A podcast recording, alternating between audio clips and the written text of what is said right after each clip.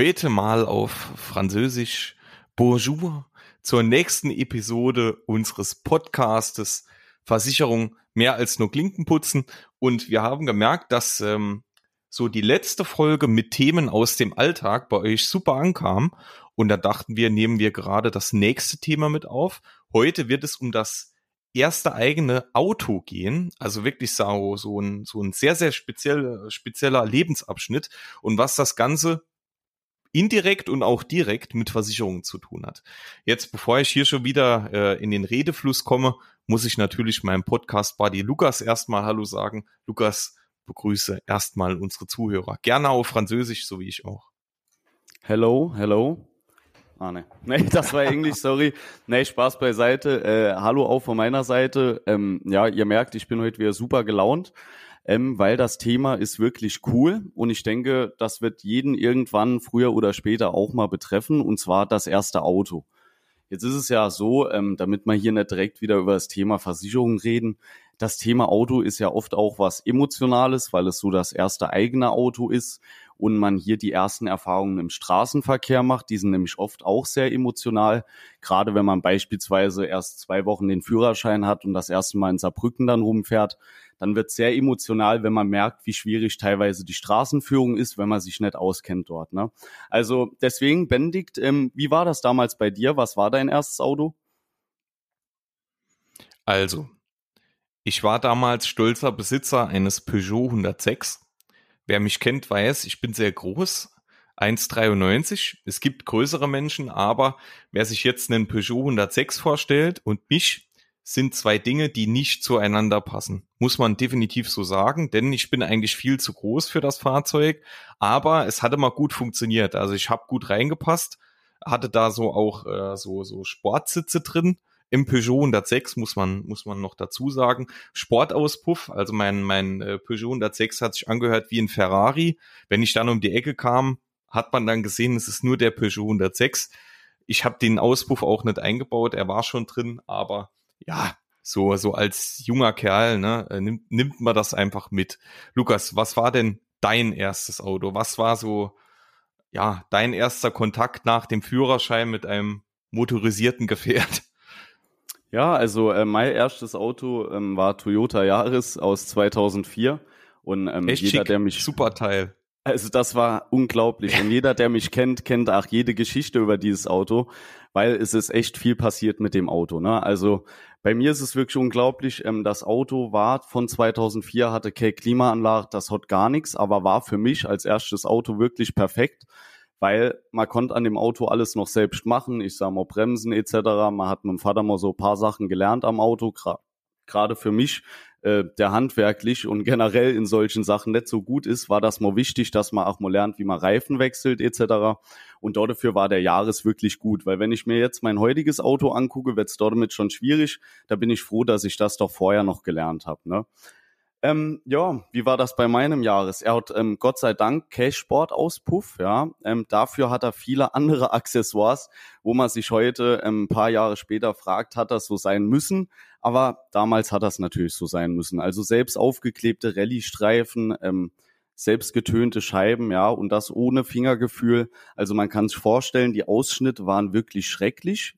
Die Folie ist, wenn man das Fenster runtergemacht hat, ab und zu auch mal abgegangen, aber man konnte dann noch mal dran kleben. Und ja, es hat aber rundum wirklich schön ausgesehen, wie Benedikt sagt. Und äh, bis heute liebe ich das Auto, weil das Auto ist auch mal 100.000 Kilometer mit demselben Motoröl gefahren. Ja, das machen heute nicht viele Autos. Ne?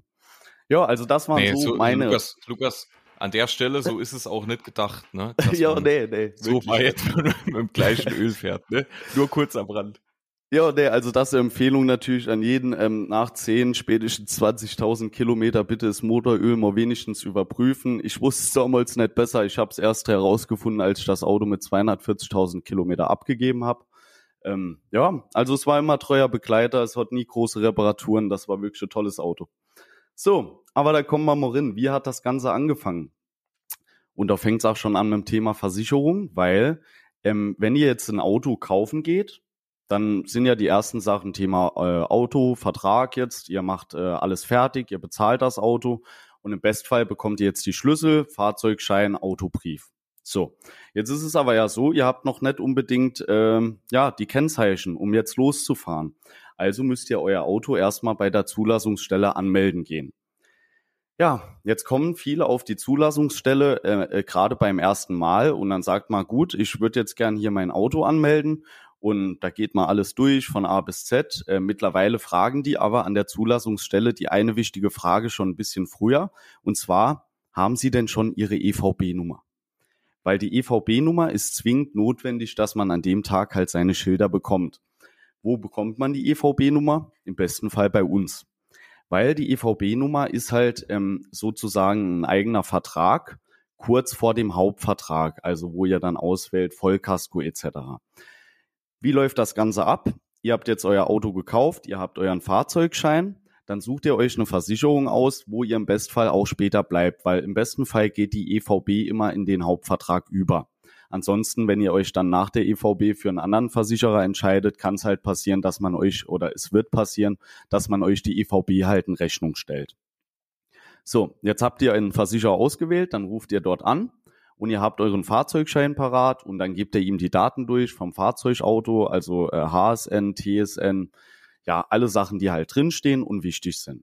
Und jetzt gibt der Kollege euch dann die EVB-Nummer aus und mit der EVB-Nummer könnt ihr dann zur Zulassungsstelle, bekommt eure Schilder und dann könnt ihr in der Woche drauf oder am besten noch am selben Tag ja äh, den Hauptvertrag halt mit eurem Versicherungsvermittler machen.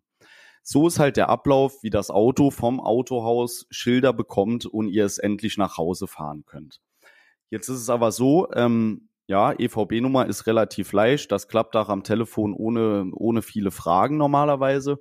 Jetzt kommt es aber zum Thema Hauptvertrag. Und wie immer gibt es bei Versicherungen auch bei diesem Hauptvertrag verschiedene Möglichkeiten, was man halt hier machen kann. Und ähm, ja, ich denke, Benedikt fängt mal an äh, mit dem Thema Vollkasko. Genau. Beim Antrag hat man ja jetzt, also ähm, äh, Fahrzeug ist zugelassen und jetzt geht es um die Versicherung an sich. Und wie viele von euch mit Sicherheit schon wissen, gibt es jetzt hier die Qual der Wahl. Ne? Also es gibt was ihr unbedingt haben müsst, ist die Haftpflicht. Ähm, da erzählt der Lukas gleich noch was dazu. Und dann gibt's so ein bisschen luxuriös Vollkasko, Teilkasko. So, jetzt ist aber die Frage, ähm, was ist Vollkasko, was ist Teilkasko? So. Und wie steht das in Verbindung mit der Haftpflichtversicherung?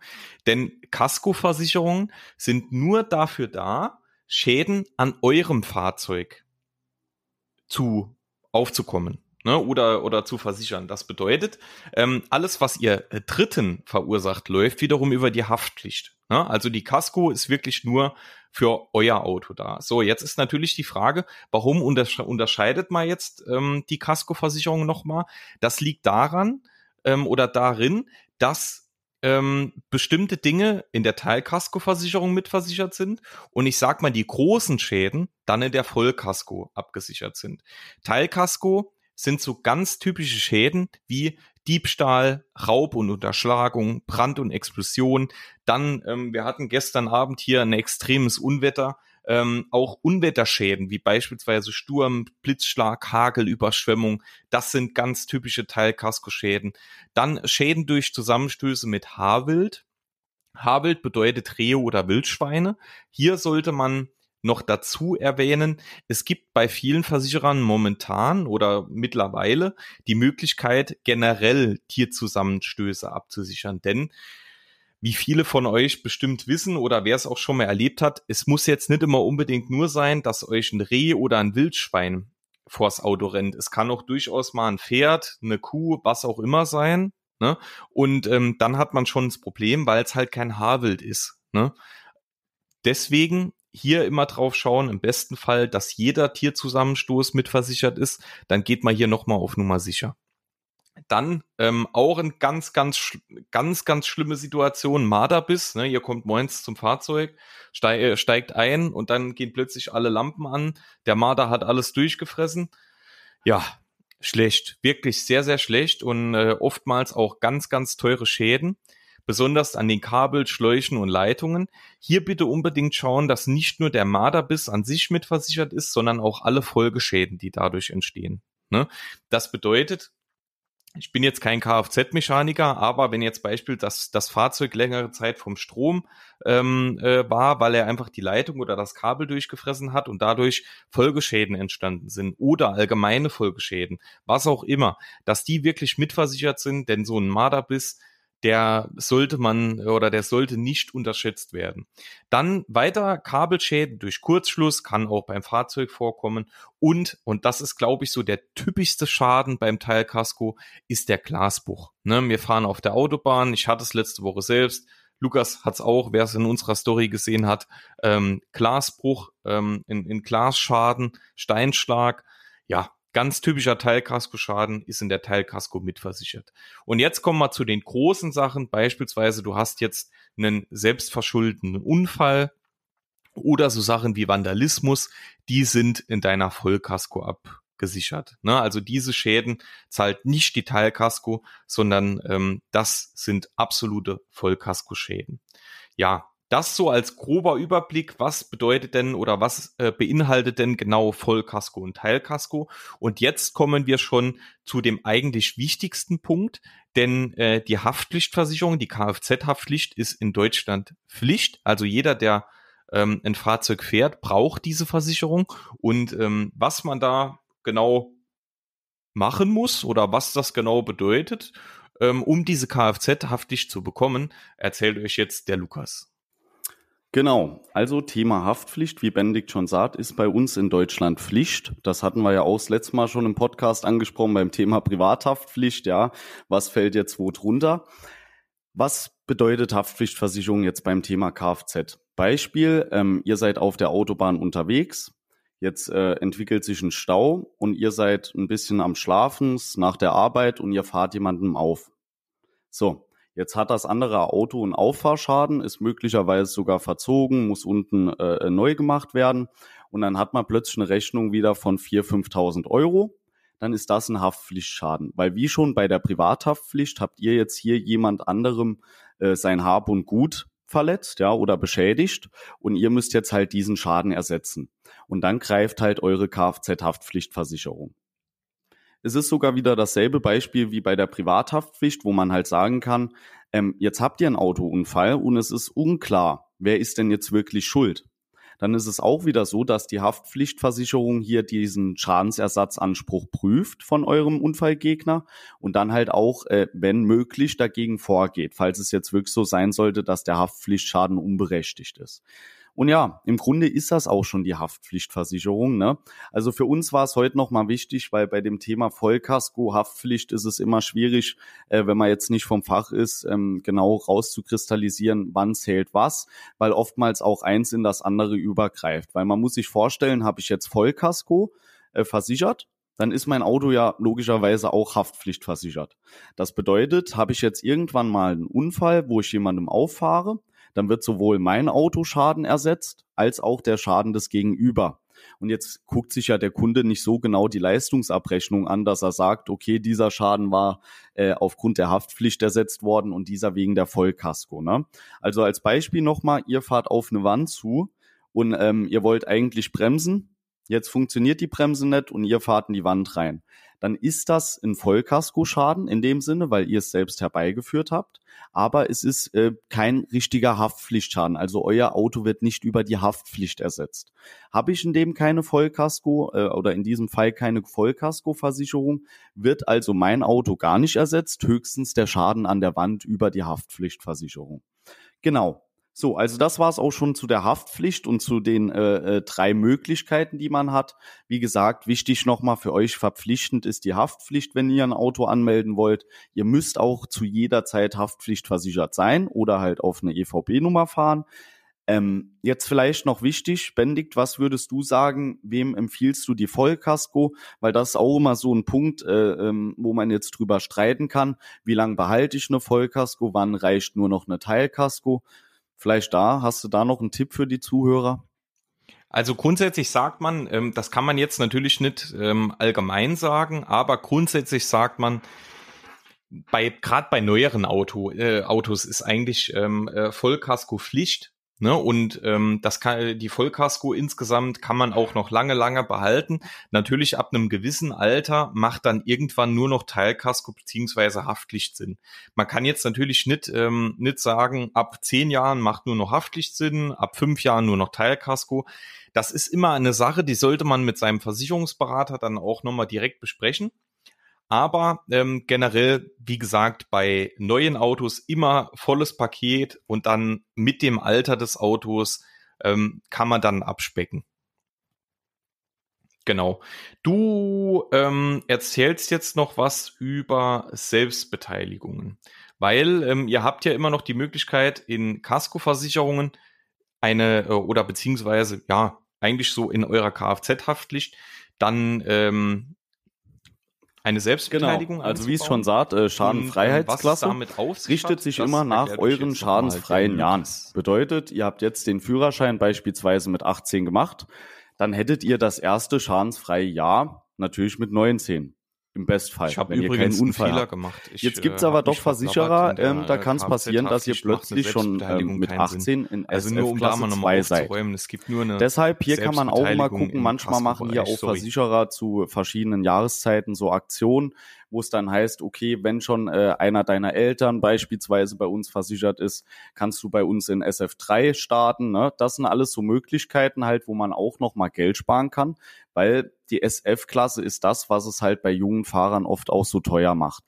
Ähm, bei den SF-Klassen, wenn man sich jetzt das Ganze mal bildlich vorstellt, ist es halt auch gerade am Anfang so, äh, dass die Prozentsprünge extrem sind. Also wenn man irgendwann mal über 24 Jahre schadensfrei gefahren ist, wird man merken, dass die jährliche Anpassung nicht mehr so extrem ist wie in den ersten fünf Jahren oder in den ersten zehn Jahren. Ja, ähm, das ist das Thema SF-Klasse und Einstufung. Dann gibt's noch eine Möglichkeit, die viele noch nicht kennen, und das ist das Thema äh, SF Klassenweitergabe. Also es gibt die Möglichkeit, beispielsweise, wenn euer Opa äh, jetzt nicht mehr aktiv Auto fährt, kann er euch ähm, SF-Jahre übertragen. Hier ist es aber immer wichtig zu beachten, dass ihr höchstens so viel SF-freie Jahre haben könnt, äh, wie ihr schon den Führerschein besitzt. Also euer Opa kann ähm, 40 schadensfreie Jahre haben, aber wenn ihr erst drei Jahre den Führerschein habt, kann er euch halt eigentlich nur drei Jahre mitgeben. Ne? Deswegen also hier auch noch drauf achten. Genau. So, das Thema, ähm, das war das noch mit Rabattweitergabe. Jetzt hat Benedikt zum Schluss nochmal äh, zwei Themen und zwar mögliche relevante Versicherungen, die jetzt auf euch zukommen können, äh, wenn ihr das erste Mal äh, ein Auto besitzt und auch mit dem Auto rumfährt.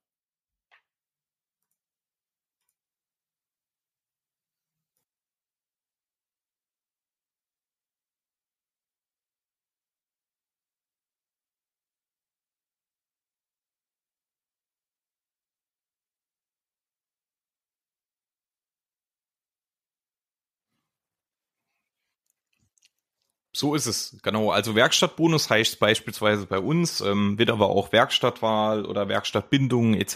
genannt. Wichtig ist ähm, bei diesem Baustein, egal wie er heißt, immer mal genauer hinschauen, denn ähm, dieser Baustein, der rabattiert euch euren Kfz-Vertrag, also ihr bezahlt weniger, wenn ihr diesen Baustein wählt, aber ähm, das Ganze hat für euch mehr oder weniger, auch nicht in jedem Fall, einen kleinen Nachteil, denn ihr verpflichtet euch damit, zum zu oder zur Werkstatt zu gehen, die euch der Versicherer vorschreibt. Ne? Also das bedeutet, wenn ihr jetzt diese ähm, Werkstattbindung gewählt habt, dann bezahlt ihr weniger monatlich oder jährlich in eurem Kfz-Vertrag. Aber wenn ein Schaden entsteht, könnt ihr jetzt nicht sagen, ich gehe zu meinem Nachbar in die Werkstatt, sondern ähm, die Ergo oder beziehungsweise der Versicherer sagt dann, ähm, wir möchten, dass du in diese Werkstatt gehst und dann musst du da auch hingehen. So, gerade bei Leasingverträgen, also wenn man jetzt ähm, äh, Fahrzeug geleast hat oder ähm, auch Wartungsverträge hat, dann muss man ja zu einem bestimmten Autohaus oder zu einer bestimmten Autowerkstatt. Da bitte immer darauf achten, ähm, wenn ihr von eurem Fahrzeughersteller schon eine Werkstattbindung habt, dass ihr wegen der Garantie oder wegen dem Leasing zu dieser einen Werkstatt müsst, dann äh, bitte diesen Baustein rauslassen, dass ihr freie Werkstattwahl habt. Oder es gibt auch Kfz-Versicherer, die nennen dann den Baustein freie Werkstattwahl und den müsst ihr dann ankreuzen, bezahlt dann ein bisschen mehr, aber könnt halt hier dann die Werkstatt auswählen. Also hier alles, was so Werkstatt angeht, immer mal ein bisschen genauer gucken, auch gerne nachfragen.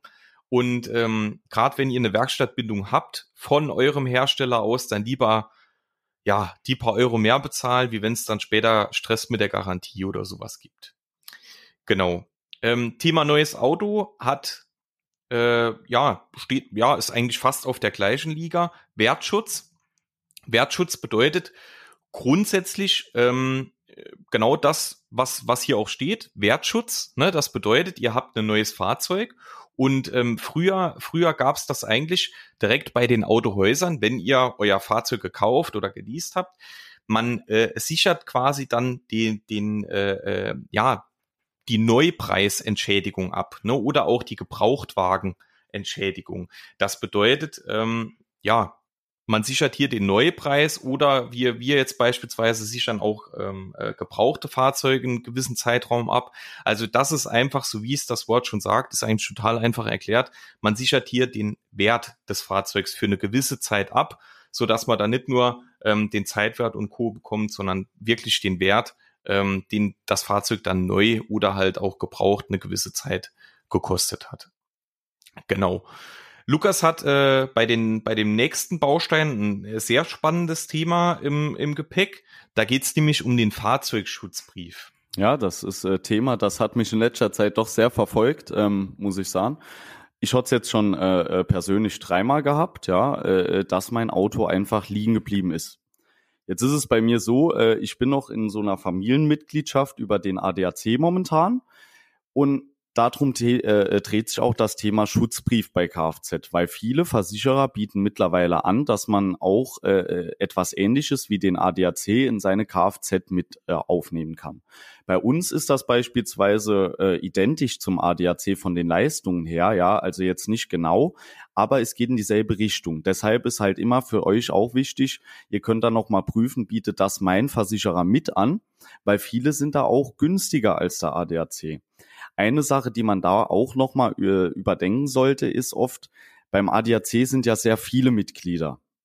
Jetzt ist es so, wenn ihr bei einem Versicherer euren Autoschutzbrief macht, kann es sein, dass hier auch die Kapazitäten mal besser sind, also dass ihr dann nicht so lange warten müsst.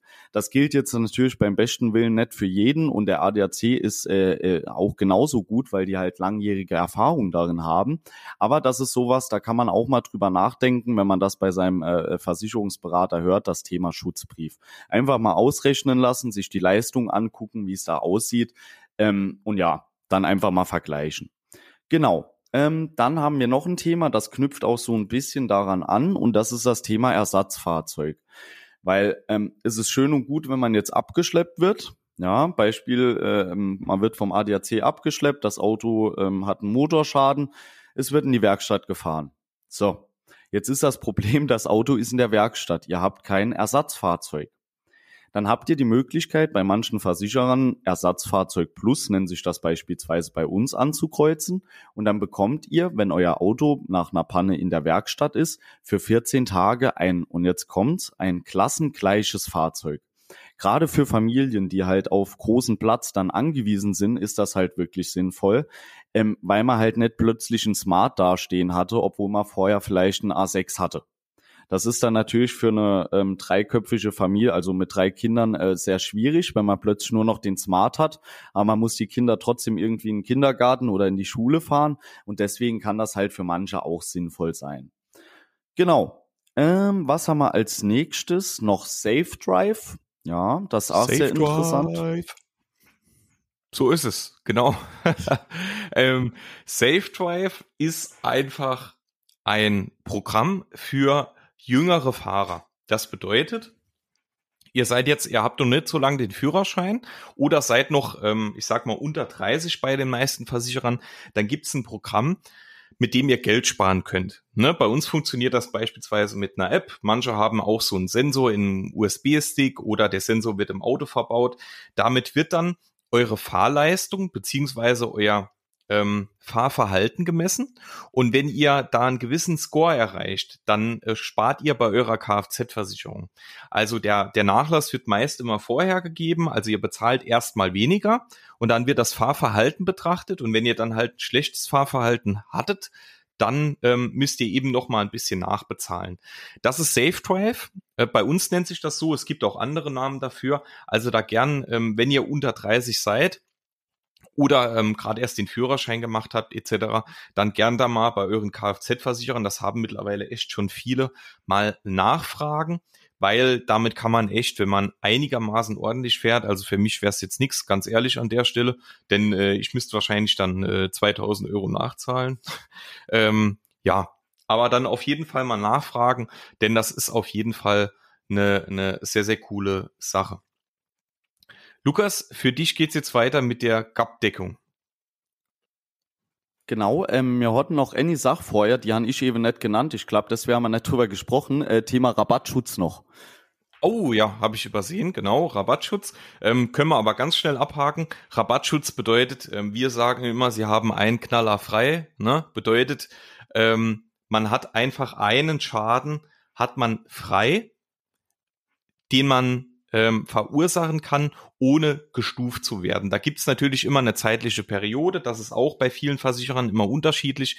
Man hat dann in einer gewissen Periode, Zeitperiode, hat man einen Schaden frei.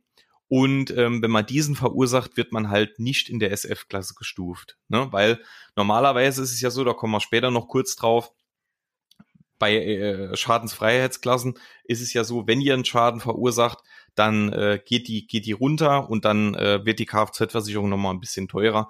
Das kann man halt mit Rabattschutz umgehen.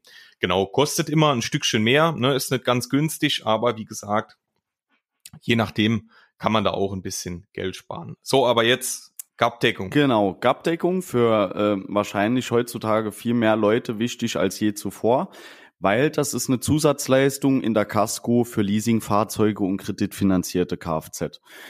Ähm, hier ist es halt so, ihr müsst euch vorstellen, jetzt äh, habt ihr euch ein neues Auto geleast und es hat plötzlich einen Totalschaden. Dann bekommt ihr ja von eurer Casco-Versicherung den Wiederbeschaffungswert des Fahrzeugs, aber ihr habt in eurem Leasingvertrag noch einen Restwert und der ist wesentlich höher als der Wiederbeschaffungswert. Und diese GAP-Deckung, die sichert halt genau diese Lücke ab. Jetzt habe ich zuerst gedacht, dass äh, ähm, ja Gap einfach wie auf Englisch Lücke bedeutet, aber die Abkürzung steht tatsächlich für Guaranteed Asset Protection. Also wenn euch mal jemand fragt, ob ihr äh, Guaranteed Asset Protection wollt, also ihr habt ein kreditfinanziertes Fahrzeug oder Leasingfahrzeug, dann einfach Ja sagen, weil das ist halt wirklich eine gute Sache, ähm, wo man sich dann doch schon ein paar tausend Euro retten kann. Ne?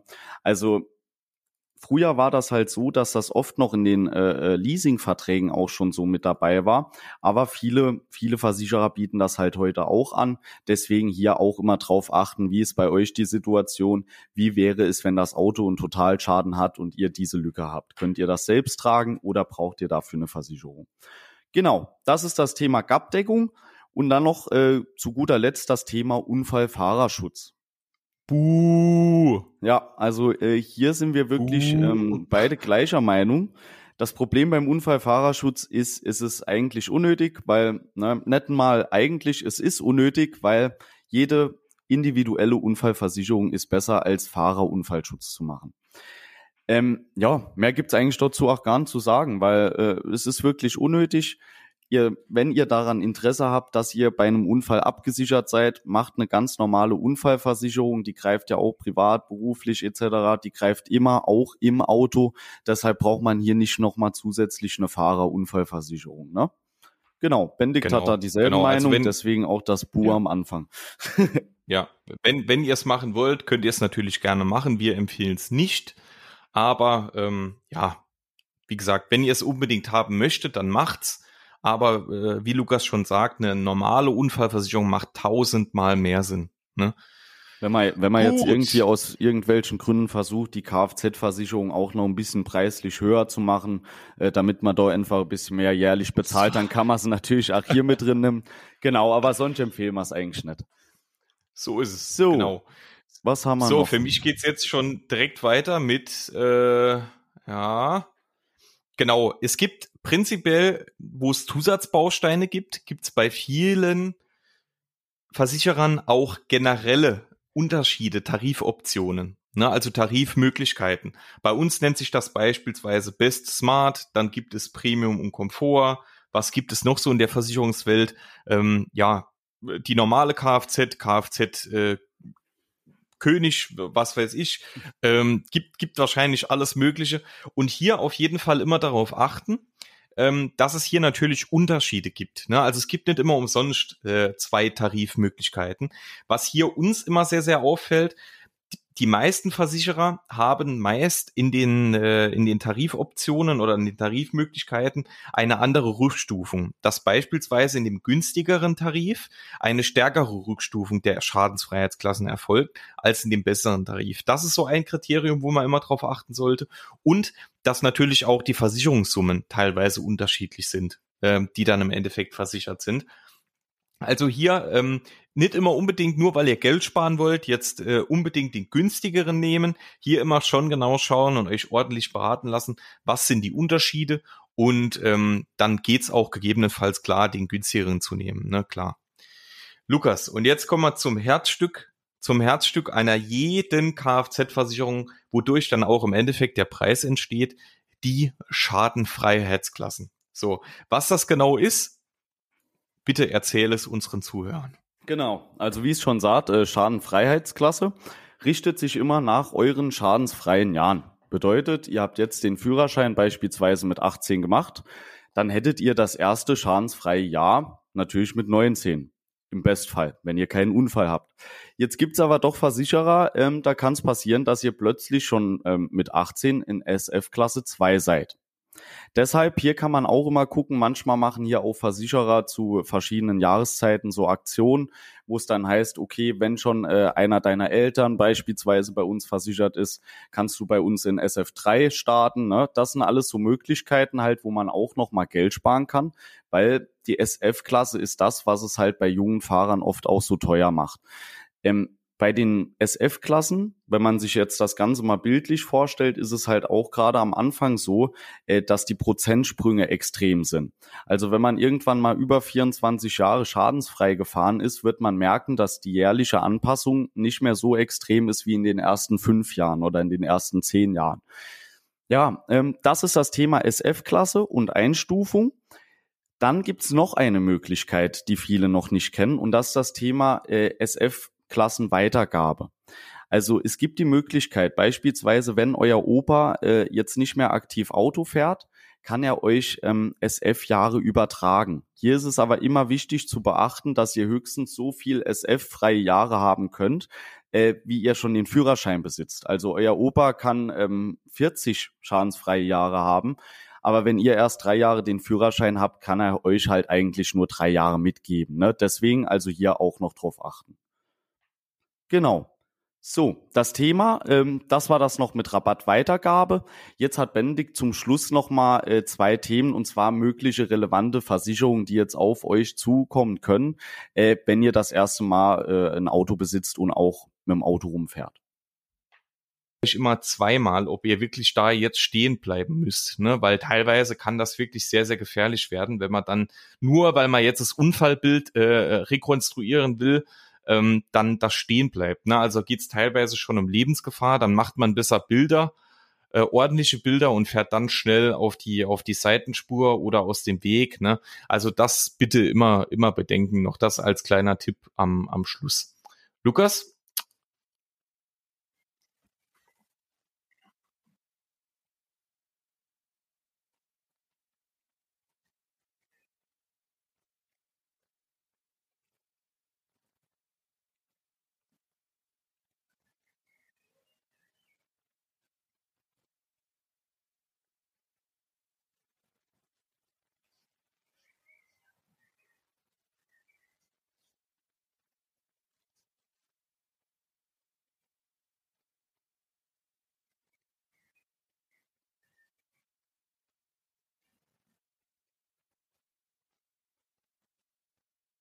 Ich hätte, äh, ich hätte noch eine kurze Zwischenfrage, vielleicht was auch für viele oft noch interessant ist.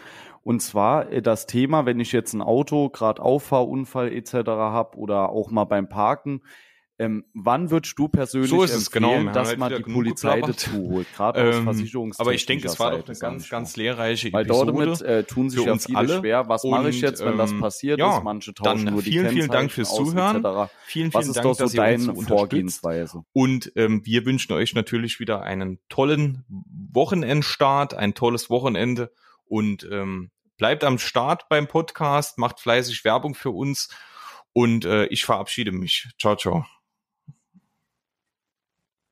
Weil's, äh, äh, weil die Schuldfrage eigentlich geklärt ist. Also es kommt ja ab und zu mal vor, dass die der der Polizeinotruf dann kommt nicht oft vor, aber gelegentlich, dass der Polizeinotruf dann sagt, ähm, das können sie so regeln, tauschen sie Daten aus, die Versicherungsdaten, die Kennzeichen etc., die die Privatanschrift und sowas, ähm, dann brauchen wir nicht zu kommen, ne? gerade wenn jetzt viel los ist oder so. Normalerweise kommen sie ja immer und nehmen das dann auf. Aber ich habe die Erfahrung gemacht und so gebe ich es auch an meine Kunden weiter, dass es immer sinnvoll ist, wenn man die, die Polizei mit dazu ruft, einfach weil es dann ähm, auch eine Polizeiaktennummer gibt, es gibt Bilder, es gibt einen Bericht. Es macht die Schadenbearbeitung beziehungsweise ähm, äh, de, ja die die Bearbeitung beim Versicherer auch später dann mit Gutachten und sowas macht das Ganze noch mal deutlich einfacher. Ich weiß nicht, wie du das siehst, Lukas. Ähm, ja, also von meiner Seite auch noch ein Tipp, weil den äh, selben Fall hatte ich auch mal. Also ich kann nur den Rat geben, auch immer die Polizei dazu zu holen. Bei mir war es jetzt leider damals so gewesen, der Polizist ähm, beziehungsweise die JDK Autos mehr an der nächsten Wache und dann haben die uns gefragt, ob wir zur Aussage auch hochfahren könnten. Ähm, am Ende vom Tag würde ich das nicht mehr so machen, weil ähm, dann ist die Situation nicht mehr so klar. Wenn jetzt die Polizei damals vielleicht sich die Situation nochmal angeguckt hätte, ähm, wäre vielleicht wirklich die Ausgangslage nochmal eine andere gewesen. Und dann auch vor allem aus einem Hintergrund ist es sinnvoll, die Polizei dazu zu holen, weil wie Benedikt schon sagt, die machen ja dann Bilder auch von der Stelle, die habt ihr schon mal in der Akte mit dabei, später für den Versicherer. Und ihr habt den Vorteil, dass die die, ähm, die Aussage direkt aufnehmen. Weil jetzt ist es oftmals so, wenn man einen Autounfall hatte, man fährt heim, dann erzählt man äh, äh, der Freundin, dem Freund darüber, ähm, man redet mit den Eltern drüber und dann kann es passieren, wenn ich jetzt die Schadensmeldung dann erst nach ein, zwei Tagen mache, äh, dass ich schon wieder einen Großteil vergessen habe die dann vielleicht aber am Ende nochmal Details wären, wo das Ergebnis dann ein anderes ist. Ne? Also auch von meiner Seite aus nochmal der Tipp, immer die Polizei dazu zu holen und im Bestfall auch nicht äh, dann vom Unfallort irgendwie wegfahren, sodass man die Situation noch erkennen kann, wenn das äh, aus Verkehrssicherheitsgründen auch möglich ist. Ne? Das geht ja manchmal auch. Genau, nicht. absolut. Also grundsätzlich, was ich immer machen würde bei so einem Unfall jetzt als persönlicher Tipp von uns, immer Bilder machen, am besten von allen Seiten, dass man alles sieht, dann auch alle Daten austauschen, die private Anschrift, die Kontaktdaten, die Versicherungsdaten, dann auch wirklich mal den Ausweis zeigen lassen und sowas ähm, und, und bestmöglich aus dem Ganzen rausgehen, ne? dass man so informiert wie möglich ist, ne? weil das ist einfach später extrem wichtig, gerade wenn dann die Schuldfrage nicht geklärt ist oder dann plötzlich Aussage gegen Aussage steht. Ja, ne, also es kann ja immer mal passieren, man muss ja nicht unbedingt dran schuld sein, also von daher, ähm, man geht ja besser auf Nummer sicher. Und Auch wichtig grad, ist, äh, ah, ja, und Entschuldigung. ganz kurz noch, und, und wichtig ist, ähm, wie Lukas auch schon gesagt hat, wenn ihr jetzt auf irgendeiner Autobahn, ne, mitten auf der Überholspur oder mitten in einer Verkehrszone oder sowas einen Unfall habt, dann überlegt euch immer zweimal, ob ihr wirklich da jetzt stehen bleiben müsst, ne, weil teilweise kann das wirklich sehr, sehr gefährlich werden, wenn man dann nur, weil man jetzt das Unfallbild äh, rekonstruieren will, ähm, dann das stehen bleibt. Ne? Also geht's teilweise schon um Lebensgefahr, dann macht man besser Bilder, äh, ordentliche Bilder und fährt dann schnell auf die auf die Seitenspur oder aus dem Weg. Ne? Also das bitte immer immer bedenken. Noch das als kleiner Tipp am am Schluss. Lukas? Ähm, auch noch aus meiner Erfahrung ein kleiner Tipp, äh, ist jetzt doch noch mehr geworden als erwartet, aber ähm, gerade für die Leute, die vielleicht auch etwas schüchterner sind, äh, äh, aus meiner Erfahrung heraus, ich hatte auch mal einen Kunden, ähm, der hat dann direkt vor Ort äh, ein Schuldeingeständnis gemacht.